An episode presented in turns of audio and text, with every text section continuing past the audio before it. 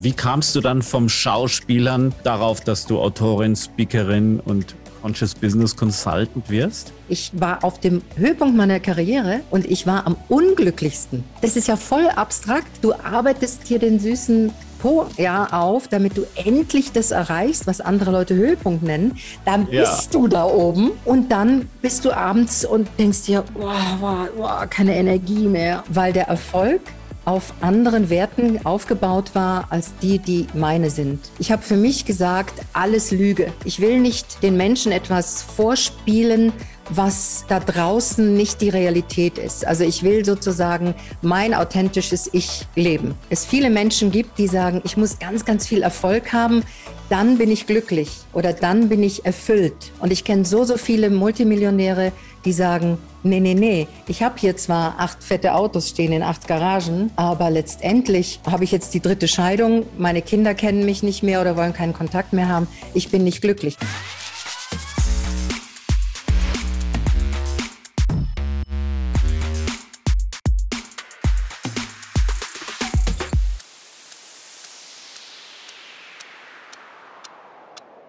Ja, und wir sind live mit Michaela Merten. Michaela, herzlich willkommen. Hey Sven, danke schön für die Einladung. Freut mich sehr. Also, du bist ausgebildete Film- und Theaterschauspielerin, Autorin vieler Bücher, Speakerin. Du bist äh, Conscious Business Consultant. Du hattest mal eine Fernsehplattform namens Resonanz TV und ähm, hast jetzt, und das ging sozusagen über in die Online-Plattform Happiness House, die du wunderbarerweise auch bei Digistore 24 äh, sozusagen hast. Das ist ja. cool. Ähm, wie jetzt ist es natürlich auch nicht jeden Tag so, dass ich mit einer Schauspielerin sprechen darf. Wie kann ich mir das vorstellen? Wie, ähm, wie wird man denn überhaupt Schauspieler oder Schauspielerin? Was, was was, was ist da so der Werdegang? Ja, wie kommt du, man überhaupt drauf? wie kommt man überhaupt drauf? Das ist so dieses äh, kleine blonde Mädchen mit den blauen Augen, wenn man sie fragt, so, na, was willst du denn mal werden? Und die sagt, Schauspielerin. Und alle dann sagen, mhm, klar, mach mal. So der Mädchentraum oder Jungstraum von ganz, ganz vielen, Hunderttausenden von jungen Menschen. Und ich bin auch so ein willensstarker Mensch. Da habe ich gesagt, okay, wenn mir jetzt keiner glaubt, dass ich es werden will, ich mache es dennoch und ich werde ich es euch einfach zeigen, dass das geht. Und ich habe mir tatsächlich in meinen Kopf gesetzt, ich werde auf die beste Schauspielschule gehen, die es im europäischen Raum überhaupt gibt, im deutschsprachigen Raum. Und habe dann so ganz klassisch, also früher hieß es Aufnahmeprüfung, heute heißt es Casting. Also mhm. habe ich mich dann einfach beworben am Max-Reinhardt-Seminar, am Mozarteum in Salzburg, an verschiedenen anderen Schauspielschulen und habe dann tatsächlich den Studienplatz bekommen am Max-Reinhardt-Seminar, den 1800 Leute wollten und nur zwölf Leute ihn bekamen. Und dann habe ich sozusagen als eine von zwölfen am Reinhardt-Seminar in Wien studiert. Und da war, das war noch weit vor den Zeiten, äh, vor, also es war schon Fernsehzeit, aber letztendlich war die wahre Kunst, die wahre Kunst ist Theater. Und deswegen mhm. habe ich die ersten zehn Jahre nur in Anführungszeichen Theater gespielt, weil unsere Lehrer waren halt auch Burgtheaterschauspieler. Josefstadt, Kammerspiele, das waren halt alles so die Supercracks. Und wenn man da kam und sagte, ich habe einen Drehtag, dann war das so eher so, was ist das denn? Da redet man Text, bis man ihn kann und dann wird es zusammengeschnitten. Das ist doch keine mhm. Kunst. Und so. Okay. Und, und, das ist sozusagen meine, meine Theater, harte Knochenschule sozusagen. Ja, und dann nach den zehn Jahren habe ich einfach gesagt, aber irgendwie bin ich ziemlich erschöpft und fertig. Ich will auch mal nicht jedes Jahr in einer anderen deutschen Stadt leben und ich will nicht jedes Jahr umziehen. Ich will auch mal so am Tag das verdienen, was wir am Theater im Monat verdienen. Und dann habe ich mir gedacht, das wäre schon schön, so mal auch am Abend mal frei zu haben und nicht jeden Abend zu spielen. Und dann bin ich halt nach München gezogen. Damals hatte ich auch schon meinen Mann kennengelernt, Pierre Frank. Einige kennen den sicher schon. Und dann bin ich einfach Klinken putzen gegangen. Und damals ging das auch. Also hat man einfach dann im gelben Telefonbuch oder bei der, ne, oder andere Kollegen gefragt, wer ist denn hier Redakteur, wer ist Caster, wer besetzt denn so Filme? Und dann hat man einfach einen Termin gemacht und habe gesagt, hey, hier bin ich und hier sind meine selbst geschossenen Fotos gedruckt aus einem Kodak-Labor und hat die abgegeben. Und wenn man halt, wenn die Nase gepasst hat, hat man dann die Rolle gekriegt. So war das. Okay. Also, also kann ich mir das vorstellen, so wie in Hollywood, dass sozusagen, da ist dann so ein Agent und der kann dann alles bestimmen oder, ah, das oder so, so ein Typ, gewesen, der dann Castings macht oder, oder wie läuft das? Das wäre schön gewesen, wenn ich einen Agenten gehabt hätte. Also damals war das so, da waren die Caster auch gar nicht so mächtig wie heute, sondern da war wirklich der Redakteur, teilweise der erste Aufnahmeleiter. Der hat diese ganzen Schauspieler und der Regisseur, der hat die auch privat, hat er gesagt, hey, lass uns mal einen Kaffee trinken gehen. Ich habe dich schon mal gesehen irgendwo im Film, äh, in, bei einem Drehtag und ja, du passt jetzt gerade, du bist blond, 1,72, du passt diese. Es ist schon so, sage ich jetzt mal liebevoll, wie auf dem Pferdemarkt. Ne? Also wenn jetzt der gesagt hätte, nee, ich nehme eine Blondine mit grünen Augen, dann wäre ich nicht im Rennen gewesen. Dann wäre die Blondine mit grünen Augen im Rennen gewesen. Also es ist nicht so wie in Hollywood. Ich habe dann später natürlich, wenn man hat, so als Schauspieler, ich gehe auch nach Hollywood, als ob Hollywood auf uns warten würde. Tun sie nicht, tun sie nicht bin ich natürlich dann auch in Hollywood aufgeschlagen. Und ähm, dann war das schon, sagen wir mal, ein hartes Erwachen, weil du natürlich dann in Deutschland bist du gesessen mit 10 bis 100 Leuten im Castingraum und da sitzt du halt mit 500 bis 1000 Leuten im Castingraum, wenn du überhaupt zugelassen wirst. Also das ist schon, schon eine harte Sache. Ah, das heißt, du, das heißt äh, quasi auf dieselbe Rolle. Du hast dich dann für, so wie mhm. ich mir das vorstelle, bist dann nach Amerika gereist, hast gedacht, ich mache jetzt mal bei Hollywood genau. mit und dann hast du gemerkt, oh scheiße, das sind so die, viele Leute. Da wart, die warten nicht auf eine Blondine mit Akzent. Nee, also so gut ich Englisch auch kann, ich kann ziemlich gut Englisch, aber das ist doch noch eine andere Nummer. Und dann habe ich auch verstanden, dass die, die amerikanischen Filmproduktionen nur Stars aus Deutschland beschäftigen weil die mhm. sozusagen im Markt schon eine Sichtbarkeit haben und sie dadurch auch natürlich Fördergelder bekommen, wenn der deutsche Star. Also das ist eine ganz andere Produktionseinheit.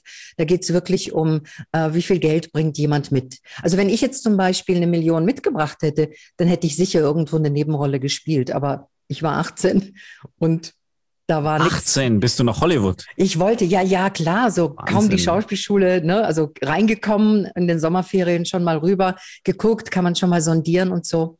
Ja, ja. Und, aber, und hm? stimmt es auch so, dass das, äh, kann man sich das so vorstellen, dass die äh, Typen da einem an die Wäsche gehen wollen, wenn sie, wenn sie denken, und, äh, du sitzt auf der Couch, so Harvey Weinstein-mäßig, äh, oder? Ähm, ja, so? ja, als diese ja? ganze MeToo-Bewegung war, habe ich dann mal so nachgerechnet, was in meinen 25 Jahren als Schauspielerin, wie oft ich denn schon so eine Situation hatte. Und ich kam mhm. auf acht. Acht? Mhm. Acht in 25 Jahren? Mhm.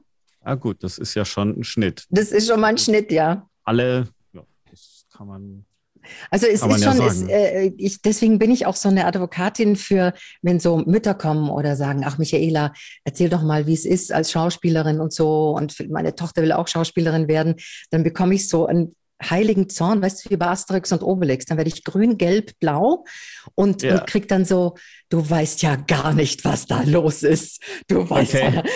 ja. und äh, ja, man muss da eine unfassbare Resilienz haben eine unglaubliche Charakterstärke. Und ich behaupte und ich weiß, dass ich meine Karriere zehn Jahre später gemacht habe, weil ich eben nicht ähm, bei den ganzen Sachen da mitgemacht habe. Also das, das ist, hey. ist, tatsächlich äh, Karriere verlangsamend oder wenn nicht gar blockierend. Okay, verstehe. Und wie kamst du dann vom Schauspielern ähm, darauf, dass du Autorin, Speakerin und Conscious Business Consultant wirst? Ja, weißt du, Sven, ich wollte immer, immer schon Psychologie studieren. Und mhm. wenn ich gefragt werde, ja, aber Schauspielerei und jetzt sozusagen Coach und Consultant, ist das nicht total ganz was anderes? Und ich habe gesagt, nein, es ist genau sozusagen die beste Variante von allen Seiten. Denn du musst dir vorstellen, als Schauspielerin da muss ich ja die Rollen analysieren und ich muss ja sehr genau wissen, warum reagiert jetzt dieser Mensch so? Warum bringt er denn jetzt um? Warum ist er ein Psychopath?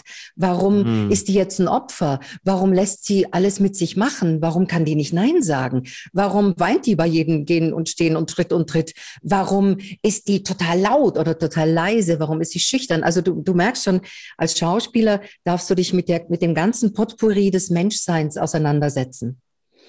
Und das okay. habe ich mit einer unglaublichen Leidenschaft und, und Passion getan und wollte einfach noch tiefer gehen. Und dann habe ich Weiterbildungen gemacht. Ich habe ähm, Regressionstherapie, Hypnosetherapie, ähm, systemische Familienstellen. Ich habe also alles inhaliert, was sich mit dem Thema, wie tickt der Mensch und warum tickt der Mensch so, beschäftigt und bin natürlich auch auf die positive Psychologie gekommen, Gestalt, Gestalttherapie. Und es gibt ja auch eine wunderbare Therapie, die ist Kunsttherapie, also über Musik, Musiktherapie oder eben Gestalttherapie auch. Also all das, was mit meinem vorigen Leben zu tun hat. Und ich habe ja auch am Max-Reinhardt-Seminar hatte ich ja auch einen der weltbesten Pantomimen als Lehrer, den Sami Molcho, der hat ja auch Körpersprache unterrichtet, der ja. Das heißt, ich war schon Expertin in einem Fall, Feld und habe das Feld gewechselt. Und ich finde es viel, viel faszinierender, muss ich sagen. Und es war natürlich eine fette Lebenskrise. Also das ist nicht so, dass ich sage, ach, wie schön, heute scheint die Sonne und dann mache ich jetzt mal hier den Coach oder so. Sondern ich war schon sehr, sehr bekannt und sehr ja, wie soll man sagen, ich wurde ja 1999 als beliebteste Schauspielerin Deutschlands gewählt von einer großen TV-Zeitschrift. Ah, ja. mhm. Und ich hatte halt auch äh, Cover und rote Teppiche und die, die Ausstattung der Paillettenkleider und Dior und eine halbe Million um den Hals hängen und so. Und weißt du, und dann war ich so 25 Jahre in, da unterwegs und mit 40, so als ob mich da quasi wie so ein Stoppschild so ich, ich will und kann nicht mehr so weitermachen. Ich will authentisch meine, meine Werte erzählen, reden. Ich will den Menschen die Hand reichen. Ich will, dass sie glücklicher werden, glücksfähiger, weil ich war auf dem Höhepunkt meiner Karriere und ich war am unglücklichsten. Das ist ja voll abstrakt.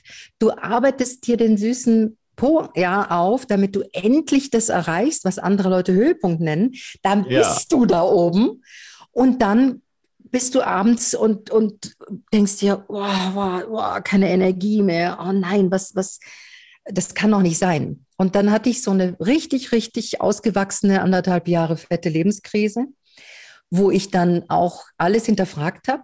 Was habe ich bis jetzt gemacht? Was hat es für einen Wert gehabt? Die Leute bewundern mich doch nur, weil ich etwas dargestellt habe, was ich gar nicht bin. Also ich habe ja eine Rolle gespielt.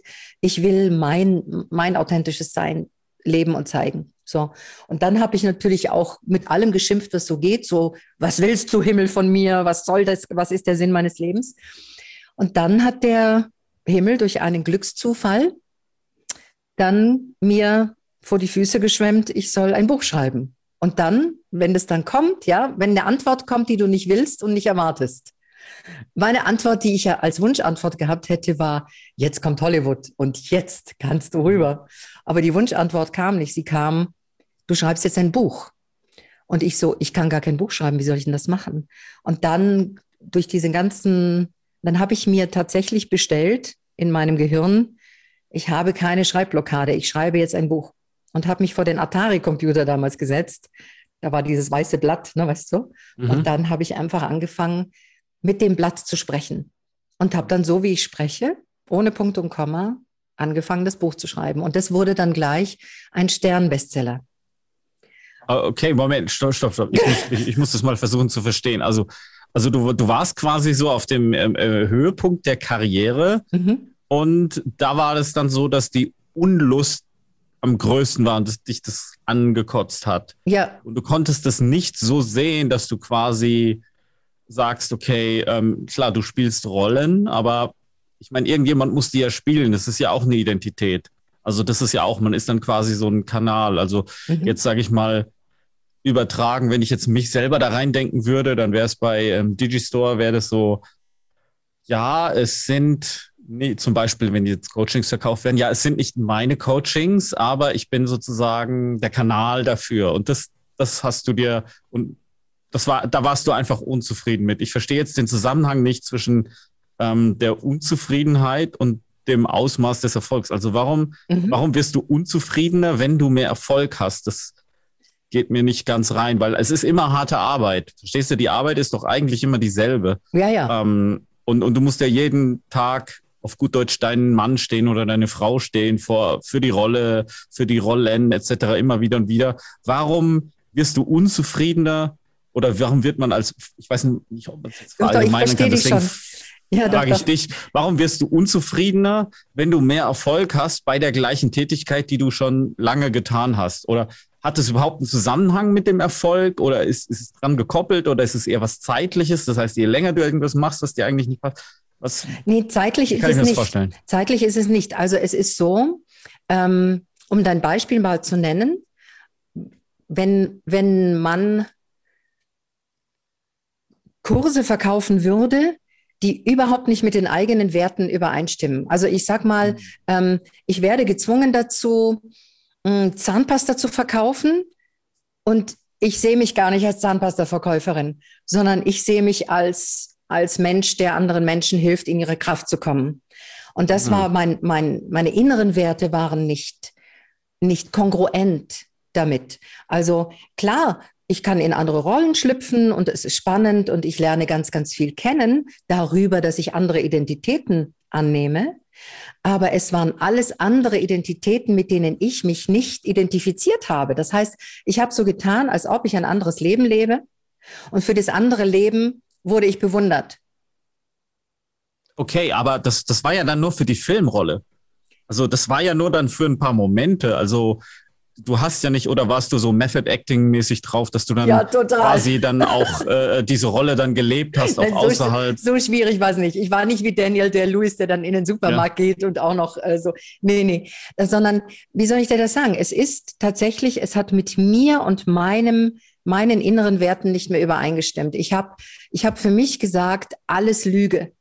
Ich will nicht den Menschen etwas vorspielen, was da draußen nicht die Realität ist. Also ich will sozusagen mein authentisches Ich leben. Ich will meine Wahrheit, ja. meine Werte und mich. Und dann, ich bin ja Unternehmerin. Ich meine, Wikipedia wusste schon früher, dass ich Unternehmerin bin, als ich sie überhaupt buchstabieren konnte. Das heißt, ich bin natürlich super glücklich mit Happiness House und meinem Unternehmen oder unserem Unternehmen, ja. mit unseren Mitarbeitern, unserem Team. Und wenn die erfolgreich sind und die in ihrer Kraft sind, dann bin ich ja total glücklich. Dennoch ist es ja das Unternehmen, was genau die Werte hat, die ich mir immer von Herzen gewünscht habe. Ich könnte jetzt nicht zum Beispiel in ein anderes Unternehmen reingehen und die würden sagen, Headhunter, Frau Merten, Sie machen das so toll. Ähm, jetzt kommen Sie mal zu uns und wir verkaufen jetzt Versicherungen. Da würde ich eingehen. Okay, verstehe. Was hat es jetzt aber mit dem Erfolg zu tun? Also wo ist jetzt da? Das, ich noch nicht das, verstanden. das ist so interessant, dass man oft Erfolg verwechselt mit dem Sinn des Lebens. Also, dass es viele Menschen gibt, die sagen, ich muss ganz, ganz viel Erfolg haben, dann bin ich glücklich oder dann bin ich erfüllt. Und ich kenne so, so viele Multimillionäre, die sagen, nee, nee, nee, ich habe hier zwar acht fette Autos stehen in acht Garagen, aber letztendlich habe ich jetzt die dritte Scheidung, meine Kinder kennen mich nicht mehr oder wollen keinen Kontakt mehr haben, ich bin nicht glücklich. Also scheint es wohl nicht so einen Automatismus zu geben, einen Prozess von, ich bin authentisch, deswegen bin ich glücklich und ich bin gleichzeitig erfolgreich und habe viel Geld. Das scheint wohl nicht ein Prozess zu sein, der kongruent läuft. Und ist und, und wie, wie, wie, wie ist es ja, wie, warum ist es jetzt so, dass ein Erfolg dann sogar noch mehr Unglück auslöst? Wie in dem Fall, so habe ich das jetzt von dir ja. verstanden, dass je mehr Erfolg, desto unglücklicher warst du dann? Weil der Erfolg Warum? auf anderen Werten aufgebaut war als die, die meine sind. Das heißt, wenn ich erfolgreich okay. bin mit Versicherungen, dann ist das aber nicht etwas, was mich erfüllt, sondern ich bin glücklich, wenn ich erfolgreich bin mit den Werten, die ich die mir wichtig sind und wesentlich sind, wie zum Beispiel Menschen in ihre Kraft zu bringen durch Glückstraining und positive Psychologie und so. Das erwartet dich in der nächsten Folge von Svencast Deutsch. Wenn wir glücklich sein wollen, brauchen wir eine Umgebung, innen wie außen, die vollkommen in Ordnung ist mit allem, was wir sind, was da draußen ist und was auch das Universum, die Welt. Dieser Zustand ist aber nie dauerhaft zu erreichen, weil die Evolution will nicht, dass wir ununterbrochen glücklich sind. Sonst würden wir nichts lernen, es gäbe keine Entwicklung, wir würden uns nicht vom Sofa hochbewegen, es gäbe nichts. Hat dir diese Folge gefallen? Subscribe jetzt und verpasse nie wieder eine Episode von Svencast Deutsch.